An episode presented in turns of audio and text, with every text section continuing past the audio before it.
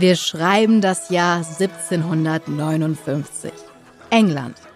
Der 29-jährige Josiah Wedgwood gründet sein eigenes Unternehmen. Wie schon sein Vater vor ihm wird Josiah Töpfer. Die Firma lief Mitte der 1760er eigentlich schon sehr gut.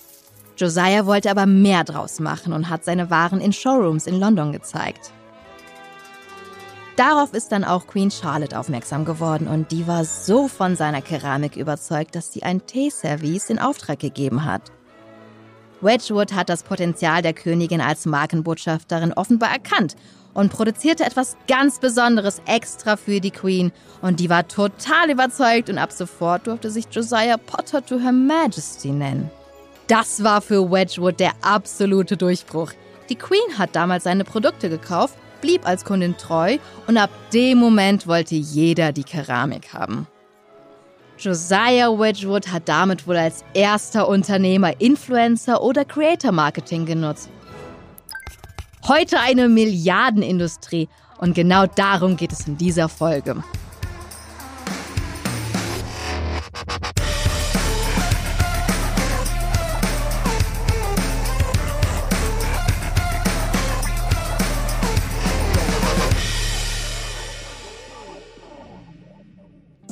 Hi, mein Name ist Jana Riva und hier bei Net New, dem Meta-Podcast, gehen wir Phänomenen rund um Internet und Social Media auf den Grund. Heute geht es um meinen Job. Es geht um CreatorInnen und Creator. Darum, wie wir eigentlich unser Geld verdienen. Das ist aber natürlich nicht alles. Ich will euch einen Einblick in die Zusammenarbeit von CreatorInnen und Unternehmen geben und warum wir mittlerweile viel mehr sind, als dieser Begriff Influencer vermuten lässt. Los geht's. Net New, der Meta-Podcast. Thema Creator.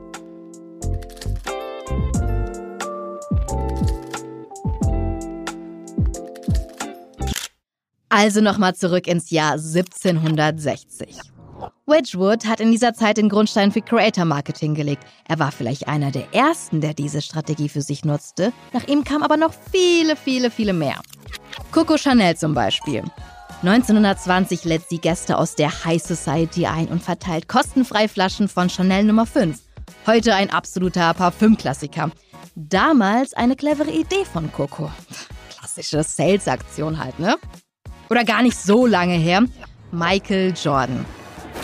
1984 nimmt Nike Jordan unter Vertrag und entwirft einen Schuh, den Air Jordan.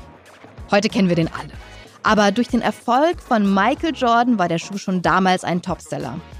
David Falk, Jordans ehemaliger Manager, wird immer wieder zitiert. Das Verkaufsziel waren damals wohl 3 Millionen Dollar in vier Jahren.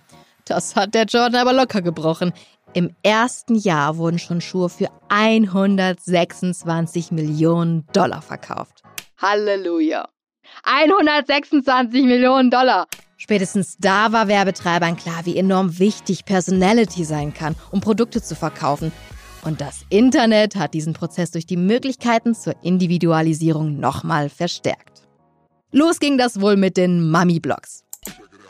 Anfang der 2000er Mütter haben damals begonnen, Blog-Einträge zu schreiben und aus ihrem Alltag zu erzählen. Ein berühmtes Beispiel Melinda Roberts. Sie eröffnet April 2002 einen Mom-Blog, themummyblog.com, und teilt dort schöne Momente, aber auch Enttäuschung und Ängste. Sie wird zur Identifikationsfigur für Mütter, die ein ganz ähnliches Leben führen. Dabei werden die Mom-BloggerInnen zur Inspiration für andere Mütter. Und das betrifft nicht nur die Erziehung, sondern auch die Auswahl von Produkten für Babys. So in Richtung, ach ja, der Kinderwagen, den Melinda halt hat, der funktioniert gut, gell? Dann, dann, dann, dann will ich den auch haben. Vielleicht waren das die ersten richtigen Ansätze für das Creator Marketing im Internet. Jetzt könnten wir schon fast in dieses Jahr springen. In der Zwischenzeit hat sich aber noch echt viel getan. Eine riesige Veränderung kam 2010. Instagram. Durch einen Mix aus Mikroblog, also kurzen Texten, Audio und besonders Bildern sind mit Instagram auf einmal viel mehr Möglichkeiten da, sich auszudrücken. Das hat angefangen mit vielen Landschaftsbildern, Fotos von süßen Kätzchen und gutem Essen. Daraus ist aber viel mehr geworden. Wer sich für jemanden oder etwas interessiert, kann folgen und ist heute damit Teil des Lebens eines anderen Menschen. Und auch Instagram wurde Teil unseres Lebens und unseres Alltags. Einige Meldungen von Instagram haben es sogar in die Nachrichten geschafft. Erinnert ihr euch vielleicht an das Ei Eugene? Ein ganz einfaches braunes Vogelei auf weißem Hintergrund. Für dieses Ei wurde Anfang Februar 2019 ein Instagram-Profil erstellt. Von wem war damals nicht klar, aber warum stand fest? Es war nämlich nur ein einziges Bild auf der Seite zu sehen, das von diesem aufrecht stehenden Ei und darunter stand Let's set a world record together and get the most liked post on Instagram, beating the current world record held by Kylie Jenner. We got this! Kylie Jenner bei den Likes überholen. Das war im Januar 2019 der Plan. Und das lief überraschend gut. Nicht mal zehn Tage hat das Ei gebraucht, um Kylie Jenner mit 18,4 Millionen Likes einzuholen. Aber es geht noch weiter. Nach wenigen Wochen hatte das Bild über 50 Millionen Likes und hielt damit mit Abstand den Rekord. Nicht nur auf Instagram, sondern über alle Social-Media-Plattformen hinweg. Auch Jennifer Aniston hat es über Instagram in die Nachrichten geschafft. Einfach indem sie sich ein Profil erstellt und ein erstes Bild gepostet hat. Das war ein Selfie mit dem restlichen Friends-Cast und das löste so einen großen Ansturm aus, dass die Seite von ihr zwischenzeitlich crashte. Ganz nebenbei stellte sie den Rekord für am schnellsten erreichte eine Million Follower auf nur 5 Stunden und 16 Minuten. Dann war ihre Followerzahl siebenstellig. In diesen 5 Stunden switchte der Follow-Button dann irgendwie so komisch hin und her. Und von dem Glitch abgesehen war aber die große Sensation, Jennifer Aniston ist jetzt auf Instagram. Und vielleicht ist genau das jetzt auch der richtige Zeitpunkt, um einen Wandel der vergangenen Jahre anzusprechen. Influencer. Ein Mensch, der andere beeinflusst. Da schwingt immer etwas mit, so, so ein Vorwurf. Aber das, was CreatorInnen und Creator schaffen, hat meistens einen Mehrwert. Wenn ich Fragen zu meiner Steuererklärung habe, dann kann ich zum Beispiel bei Instagram schauen und ich bin mir sicher, nach nur kurzer Zeit finde ich dort einen Reel dazu. Und das gleiche gilt auch für rechtliche Themen oder bei mir auch gerne mal die Frage, wie, ver wie verlege ich einen Fußboden oder wie streiche ich eine Wand? Und das, was CreatorInnen produzieren, bleibt nicht auf Wissen begrenzt. Auch gesellschaftliche Bewegungen finden über Social-Media-Plattformen Öffentlichkeit. Den ersten Schulstreik der Fridays for Future gab es zum Beispiel am 20. August 2018. Und wer jetzt bei Instagram schaut, findet auf der Seite von Greta Thunberg genau das Bild, das sie bei ihrem ersten Protest zeigt. Der wurde zwar medial aufgenommen, richtig verbreitet hat er sich über den Hashtag und den Mehrwert der Bewegung. Gemeinsam kämpfen für das Klima. Mehrwert muss aber nicht immer in Informationen oder in Aufklärung liegen. Das kann auch Comedy oder Unterhaltung sein. So sieht das übrigens auch Onkel Banju. Er ist selbst Creator und ich habe ihn gefragt, ob er sich selbst als Creator oder Influencer vorstellt. Also ich würde mich ganz klar in erster Linie als Creator sehen, weil ähm, die Begrifflichkeit Influencer hat immer so eine, so eine dahinterliegende Bedeutung. Jeder, der sagt Influencer, jeder denkt an, hier mein Produkt, Story, swipe up, hol dir das, Rabattcode 5679, whatever was. Deswegen sehe ich mich deutlich mehr als Creator. Aber wenn man es so sieht, sind Influencer ja auch unfassbar viele andere Personen. Das sind Schauspieler von ganz früher, die auf einmal in der Edu-Show oder Milita-Werbung irgendwie waren. Oder die ganzen Fußballer, die dann auch irgendwie äh, geworben haben für Nutella. Das heißt, auch dort wird diese, diese Diskussion nicht so wirklich äh, aufgeführt, sondern meistens nur bei diesen ganzen Social-Media-Leuten, ne? also Instagrammern, TikTokern, äh, äh, äh mittlerweile ja auch LinkedIn-Personalities. Äh, aber ich sehe mich deutlich mehr als Creator, aber gleichzeitig bin ich natürlich auch Influencer. Aber ich finde, Influencer ist irgendwie so ein so Beeinflusser. Also was ist denn das für ein Wort? Im Vordergrund steht also der Mehrwert, den Menschen schaffen, die in der Öffentlichkeit stehen. Fußballprofis, die Menschen ins Stadion bringen, SchauspielerInnen, die Emotionen über ihre Filme transportieren oder auch CreatorInnen, die dich an ihrem Leben teilhaben lassen. Und auch bei Onkel Banjo steht der Mehrwert im Vordergrund. Als der Papa wurde, hat er bemerkt, dass es wenig Inhalte von Vätern für junge Väter gibt. Ähm, weil mir beispielsweise in der Vorbereitung zu meinem Papa-Dasein hat mir eine männliche ähm, Bezugsperson gewissermaßen gefehlt oder eine, ein, ein männlicher Social Media Creator, der beispielsweise sagt, wie es aus der Sicht eines Vaters ist, wirklich Vater zu werden oder eine Familie zu gründen. Was muss man da alles beachten? Und hier dachte ich mir, dass ich diese Nische gerne einnehmen möchte, ähm, weil ich mir vorstellen kann, dass wenn ein Mann beispielsweise über YouTube nach irgendwelchen Tipps sucht, dass er vielleicht auch mal cool fänden würde, wenn das eben nicht 99% weiblich geführte Accounts sind, sondern vielleicht auch da jemand ist, der aus der männlichen Sicht gewisse Dinge zum Familienleben und Familienalltag ähm, erzählt. Und das war so, oder das ist aktuell mein Plan, den ich so ähm, äh, verfolge. Und das passiert nicht einfach so im Vorbeigehen. CreatorInnen arbeiten hart dafür, ihre Ziele zu erreichen. Onkel Banjo hat zum Beispiel einen Unternehmensberater-Background. Seinen Start als Creator hat er analytisch geplant, Storylines vorbereitet und genau gewusst, was er wann veröffentlicht. Dieser Teil der Arbeit als Creator geht oft unter. Aber da gibt es so vieles im Hintergrund, was man bei den Reels und den witzigen, leichten Beiträgen dann nicht sieht. Man muss ja erstmal an den Punkt kommen, eine relevante Social Media Creator-Stellung in Anführungsstrichen einnehmen zu können, sodass nicht nur Brands auf dich zukommen, sondern dass man auch allgemein gesehen wird, sei es über die LinkedIn-Bubble, sei es generell über sowas jetzt hier, dass ich hier in so einem Podcast auftauche. Und auch hier wird es wieder Menschen geben, die den Podcast hören, dann vielleicht mal ganz kurz gucken und so, ja, da, ein paar Videos kann ich auch machen, dann kann ich auch so einen Podcast sprechen oder so. Aber der Weg hierhin, der war wirklich ich will nicht sagen hart, weil mir hat das wirklich Spaß gemacht und es war für mich easy going. Deswegen, äh, als ich diesen Mindset-Shift hatte und gesagt habe, ab jetzt wirklich keine Kompromisse mehr mit dem inneren Glücklichsein und mit dem Feeling wirklich Spaß zu haben. Und dann äh, hat man natürlich auch Bildschirmzeiten von acht, neun Stunden oder so. Und damals äh, hatte ich halt noch keinen Sohn äh, oder noch kein Baby, deswegen konnte man da äh, weniger Rücksicht drauf nehmen, dass man da wirklich am Bildschirm hängt. Aber für mich war das dann klassische Arbeitszeit, die echt gekoppelt war mit Spaß. Das, das war so das, das Nonplusultra irgendwie. Und es bedarf super viel Kontinuität. Planung nicht unbedingt, man muss einfach machen. Man muss ein Macher, eine Macherin sein ähm, und nicht alles zerdenken und Angst haben vor irgendwelchen Meinungen. Also einfach machen.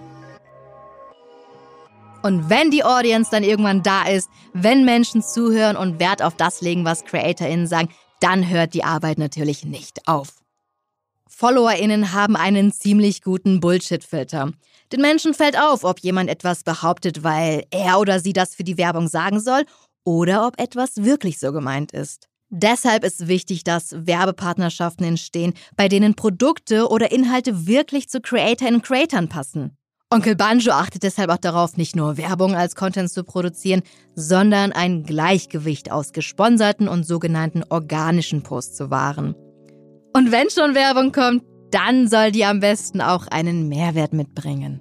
Also ich sehe mich selbst mehr als eine Mediaagentur, äh, die ein bestimmtes Kontingent an freien Werbeplätzen hat. Und ich versuche sehr viel organisch zu machen. Ähm, ich habe ja noch einen TikTok-Account, da läuft dann deutlich mehr zwar, aber die Frequenz an organischen Videos ist relativ hoch, weil ich eben nicht einfach nur als Werbeaccount äh, gelten möchte oder als lebende Litwas-Säule irgendwie und alle Brands kommen da und kleben ihr Plakat äh, jede Woche drauf. Das soll nicht der Fall sein, ähm, weil ich auf jeden Fall, wie gesagt, mich auch deutlich mehr als Creator sehe, sehe und ich möchte gerne Mehrwert schaffen und selbst jede Werbung, die ich mache, soll auch einen Mehrwert irgendwie beinhalten oder zumindestens, dass der Mehrwert daraus besteht, zu inspirieren, ähm, eventuell mal das Getränk auszuprobieren oder ähm, was auch immer zu tun. Ähm, und das äh, ist definitiv so. Und gerade auch bei Instagram läuft ja aktuell auch sehr viel über Stories. Und die Stories verschwinden halt nach 24 Stunden, ähm, was einerseits gut und teilweise vielleicht für die Brand-Einbindung nicht ganz so gut ist. Nichtsdestotrotz äh, gibt es da öfters auch mal über die Stories Kooperation ähm, oder über Reels beispielsweise. Das läuft ja auch, die kann man ja auch verschwinden lassen aus seinem Profilraster. Deshalb sieht man da so wenig, weil ich das tatsächlich auch dann echt plane. Planung ist also Voraussetzung für das Creator Marketing. Und das betrifft nicht nur die Creatorinnenseite, nein, auch diejenigen, die Werbung schalten oder schalten lassen, müssen strategisch vorgehen. Christoph Kastenholz ist Geschäftsführer der Agentur Pulse Advertising. Gemeinsam mit seiner Co-CEO Lara Daniel ist er unter den Forbes 30 Under 30 im Bereich Marketing und Medien gelandet. Denn die beiden organisieren Werbepartnerschaften mit CreatorInnen. Christoph habe ich gefragt, wie sie so eine Kampagne denn aufsetzen und wo Marke und CreatorInnen zusammenfinden. Genau das setzen wir auf. Das heißt, wir überlegen uns, okay, wer ist die Zielgruppe, was ist denen wichtig und was bringt das Produkt mit, was dazu passt. Und so können wir uns im Grunde aus der Kreation heraus ein Konzept überlegen. Das ist die Geschichte, die wir erzählen wollen. Das sind die ähm, Gesprächspunkte, die wir vermitteln wollen. Und danach überlegen wir, okay, wer sind jetzt die richtigen Influencer-Creator, die das vermitteln können, weil die vielleicht im Thema ähm, Wellness, Health, in irgendwelchen passenden Themen gut platziert sind. Und dann sprechen wir mit denen und sagen, hey, guck mal hier, die Marke äh, hat ein neues Produkt, möchte das gern vermitteln an eine Zielgruppe. Das sind die Kernpunkte, die das Produkt kann. Interessiert dich das? Kannst du dich damit ähm, irgendwie auseinandersetzen? Passt das zu dir? Und wenn ja, hast du Lust mit uns ein YouTube-Video zu produzieren, eine Instagram-Story zu machen? Äh, natürlich dann mehr und das geht auch tiefer, es geht auch in die Zahlen. Also wir sagen auch, okay, wie viele Leute hören dir denn überhaupt zu in deinem Podcast? Und äh, um auch den Wert zu bestimmen äh, und lassen dann aber in der Regel dem Creator sehr viel Freiraum. Also das Ziel ist, dass nicht die Marke hingeht und sagt, du musst jetzt das so und so filmen und äh, so lang muss das Video sein, sondern dass man sagt, der Creator ist ja heute schon erfolgreich mit seinem Account, der weiß, welches Video funktioniert und dem will man dann Freiraum geben zu sagen, okay, du sollst es natürlich nur machen, wenn du das Gefühl hast, du kannst für die Marke und das Produkt gut sprechen, aber wenn du es tust, dann mach es so, wie du es immer machst und wie du es ganz natürlich tun würdest. Also kurz zusammengefasst, Freiheit für Creatoren ist sehr wichtig. Wenn ihr jetzt zum Beispiel zehn Creator bucht, dann bekommt ihr auch zehnmal eine verschiedene Werbung. Man kann nicht mal davon ausgehen, weil man jetzt ein allgemeines Briefing hat, okay, so muss das jetzt auch bei jedem sein. Und dann muss man auch mal als äh, die Person, die Werbung bucht, ein bisschen lockerer werden und den Creatoren vertrauen. Weil diese Creatoren haben über Jahre ihre Community aufgebaut. Die haben ein Vertrauen aufgebaut. Die wissen, wie ihre Community tickt. Die wissen, was kommt bei mir gut an. Bei mir kommt zum Beispiel was besser an, als bei anderen ankommt. Und das, was bei denen ankommt, kommt bei mir vielleicht nicht so gut an. Deswegen muss man da so ein bisschen auch als Team zusammenarbeiten und dem Creator auch dem Fall vertrauen. Die Voraussetzung für ein erfolgreiches Creator-Marketing ist also, dass das Produkt zu mir als Creatorin passt. Wenn das aber der Fall ist, dann kann Creator-Marketing nicht nur für große Unternehmen unglaublich hilfreich sein, sondern auch für kleinere. Christoph selbst hat sein Unternehmen Pulse aus dieser Erfahrung heraus gegründet. Wir hatten gar kein Werbebudget, ehrlicherweise, als wir angefangen haben. Wir hatten vorher ein Modelabel und äh, haben überlegt, wie können wir das bewerben und deswegen konnten wir leider keine Facebook-Werbung kaufen. Ähm, oder wussten auch gar nicht so richtig wie wahrscheinlich und sind dann aufs Thema Influencer-Marketing gekommen. Und deswegen manche am Anfang, ich glaube, so hieß das noch gar nicht äh, damals, ähm, und haben einfach Menschen angesprochen, haben gesagt, guck mal, wir wollen das aufbauen. Ähm, wir können uns vorstellen, dass das zu deinem Account passt und willst nicht mit uns arbeiten. Dann haben Leute gesagt, ja, finde ich cool. Ich glaube, heute würden viele von denen das nicht mehr einfach so gegen die Produktgeschenke machen, die wir damals gegeben haben. Aber es gibt ja immer noch Leute, die das unterstützen. Das äh, genau ist eben, ich arbeite eben mit Menschen und nicht nur mit einem Werbeunternehmen, äh, was jetzt eine Preisliste hat. Also anfangen und das ausprobieren, ich glaube, das kann jeder. Und ich kann das auch mit kleinem Budget. Und ich finde, das sollte jeder selber ausprobieren, weil man dann relativ schnell merkt, okay, manches hat funktioniert, manches hat nicht funktioniert. Eine Sache ist vielleicht sehr aufwendig, was anderes funktioniert vielleicht leichter. Und ich weiß dann auch besser, ob ich da selber ein Team für aufbaue oder mit äh, Agenturen oder Beratungen arbeite, was ich wirklich will. Und dann, wenn ich das größer nutzen will, klar, dann geht auch Werbebudget ähm, da rein und auch ernstes Werbebudget. Große Unternehmen geben inzwischen fünf bis zehn Prozent ihrer Werbebudgets für das Thema aus. Und äh, das sind also Budgets von bis. Das ist äh, sehr erheblich. Ähm, die Frage ist ja nur, dieses Budget, was bekomme ich dafür? Also wenn ich äh, 10 Euro ausgebe, mache ich dann 50 Euro Umsatz oder 5? Ähm, und äh, da muss ich mich fragen, rechnet sich das? Und äh, deswegen glaube ich, ist es nachher schon sinnvoll, entweder ein sehr smartes Team aufzubauen Wobei das Team natürlich auch immer nur die eigene Marke sieht. Ich glaube, das ist die Herausforderung. Ich teste immer meine eigenen Projekte, aber vielleicht teste ich nicht so viel auf Twitch und auf anderen Kanälen, die ich vielleicht weniger nutze heute. Das ist der Vorteil wahrscheinlich bei Agenturen, äh, die mehr Perspektiven, mehr Überblick äh, haben und Vergleichswerte haben. Ähm, und dann bezahle ich einen Preis entweder relativ zur Reichweite ähm, oder aber inzwischen auch relativ zu Klicks. Also die Influencer merken auch, die Marken müssen jetzt rechtfertigen, warum gebe ich so viel Geld dafür aus, was muss ich dafür liefern und da reicht es nicht zu sagen, okay, ich habe ein starkes Video, das äh, kann ich einfach super produzieren, sondern es geht eben um diese Community und die Frage, funktioniert dieser Content und dann geht es eben um diese Reaktionen, um Klicks und vielleicht sogar um Käufe.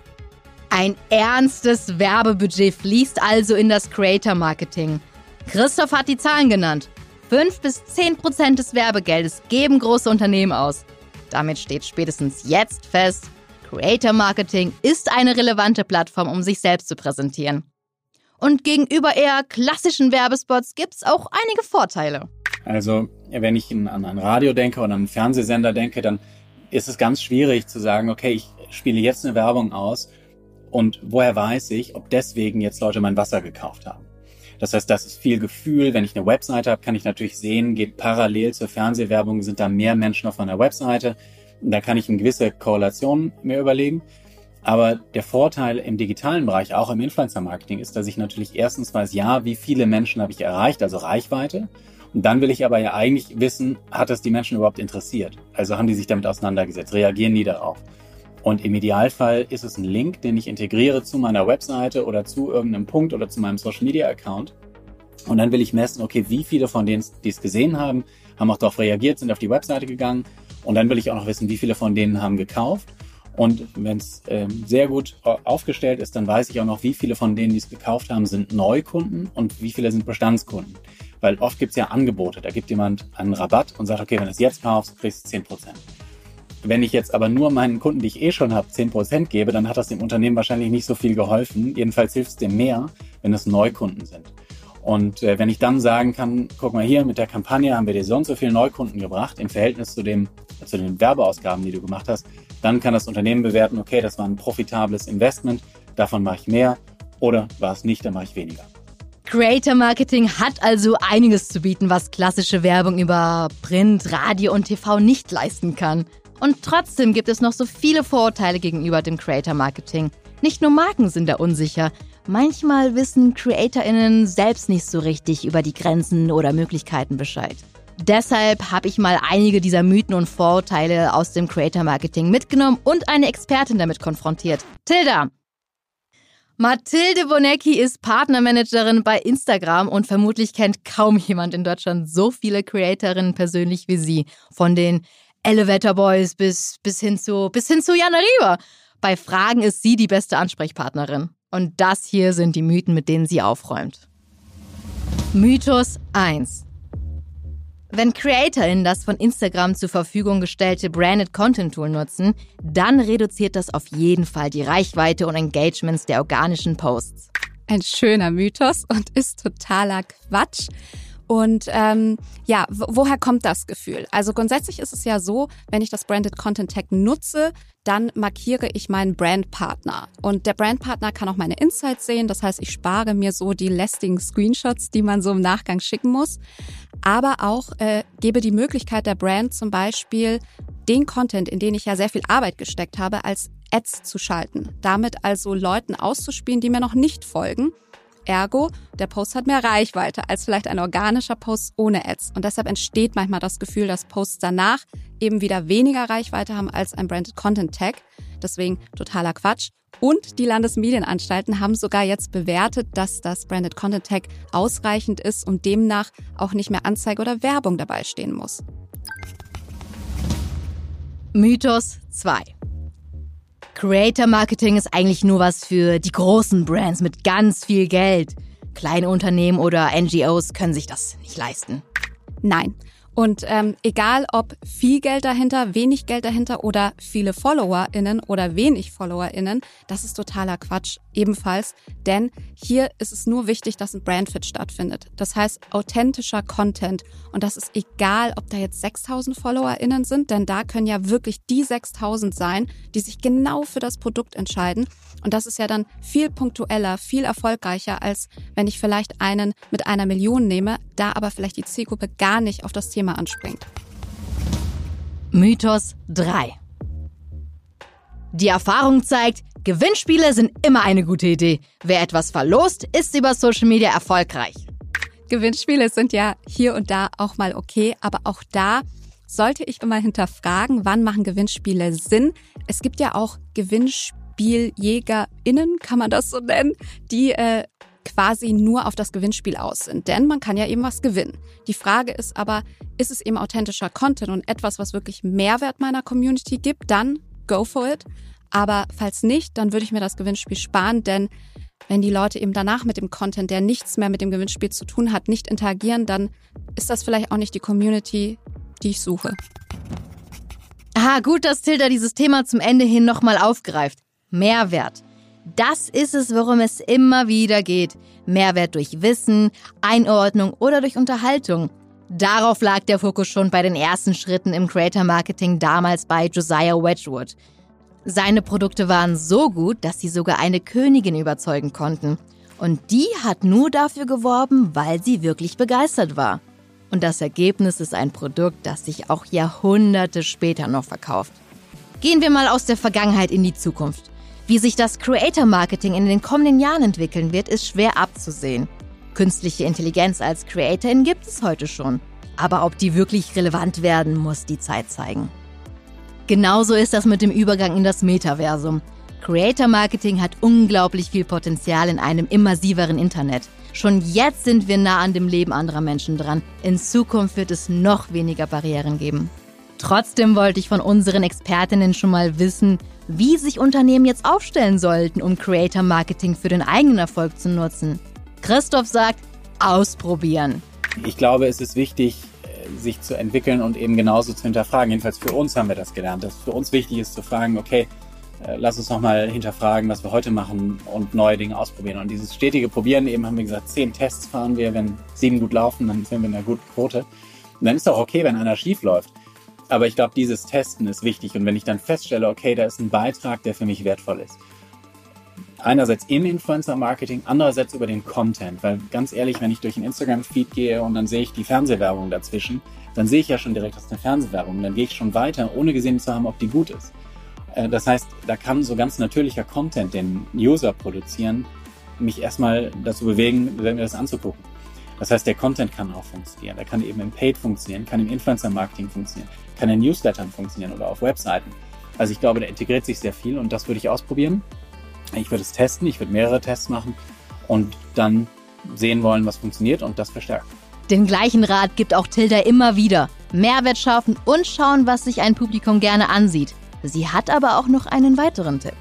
Definitiv in den Austausch gehen. Ich kann wirklich jedem ans Herz legen, sich mit CreatorInnen an einen Tisch zu setzen, in den kreativen Prozess einzusteigen, zu hören, warum die Communities äh, den Personen folgen, was macht die Community aus, was ähm, sind Dinge vielleicht, die nicht funktionieren, damit hier wirklich Content entsteht, der authentisch ist, aber auch die Communities Mehrwert mitbekommen und äh, nicht versucht wird, hier und da was aufzuzwängen, denn ich kenne das selbst, dass ähm, Garde-Brands manchmal ein ja, krasses Gerüst haben, an das sich gehalten werden soll. Aber so ist eben das Leben nicht, so ist der Alltag nicht und da kann man sich von den CreatorInnen auf jeden Fall was abschauen. Gute Nachrichten für alle Kreativen, für die Menschen mit guten Ideen. Mal ausbrechen und etwas Neues probieren. Und dann, wie Christoph das empfohlen hat, testen. Ausprobieren, was funktioniert. Eng an der eigenen Community dranbleiben, fragen, was die Menschen bewegt und auch mal Experimente wagen und damit auch Kritik bekommen. Genauso arbeitet Meta ja auch, um zum Beispiel die Plattformen für alle NutzerInnen interessant und wertvoll zu halten. Tests sind Teil des Prozesses, genau wie das Zuhören, wenn Feedback kommt. Das sind die Bausteine, die unsere Expertinnen im Creator Marketing erfolgreich gemacht haben. Und wer weiß, vielleicht hört hier ja schon der oder die nächste Wedgwood zu. Als Ergänzung zu dieser Folge gibt es in der kommenden Woche ein Interview mit Onkel Banju. Da hört ihr mehr über seinen Weg als Creator und warum er genau die Videos macht, die ihr von ihm kennt. Das und noch viel mehr hört ihr im Net New Deep Dive kommenden Donnerstag. Wenn ihr Fragen zum Creator Marketing habt, wissen wollt, wie sich Meta die Zukunft vorstellt oder einfach ein Like da lassen möchtet, dann folgt über Instagram. Den Link dafür und alles weitere findet ihr in den Show Notes. Jeden zweiten Donnerstag gibt es eine neue Podcast-Folge. In der übernächsten Woche geht es um das Thema Brand Safety. Was bedeutet das eigentlich? Welche Verhaltensregeln gelten auf den Plattformen? Warum gibt es bei Meta überhaupt Gemeinschaftsregeln bzw. Community-Standards? Und wie werden diese durchgesetzt? Das finde ich gemeinsam mit Expertinnen raus. Mein Name ist Jana Rieber und ich freue mich, wenn ihr übernächste Woche wieder dabei seid, hier bei NetNew, dem Meta-Podcast.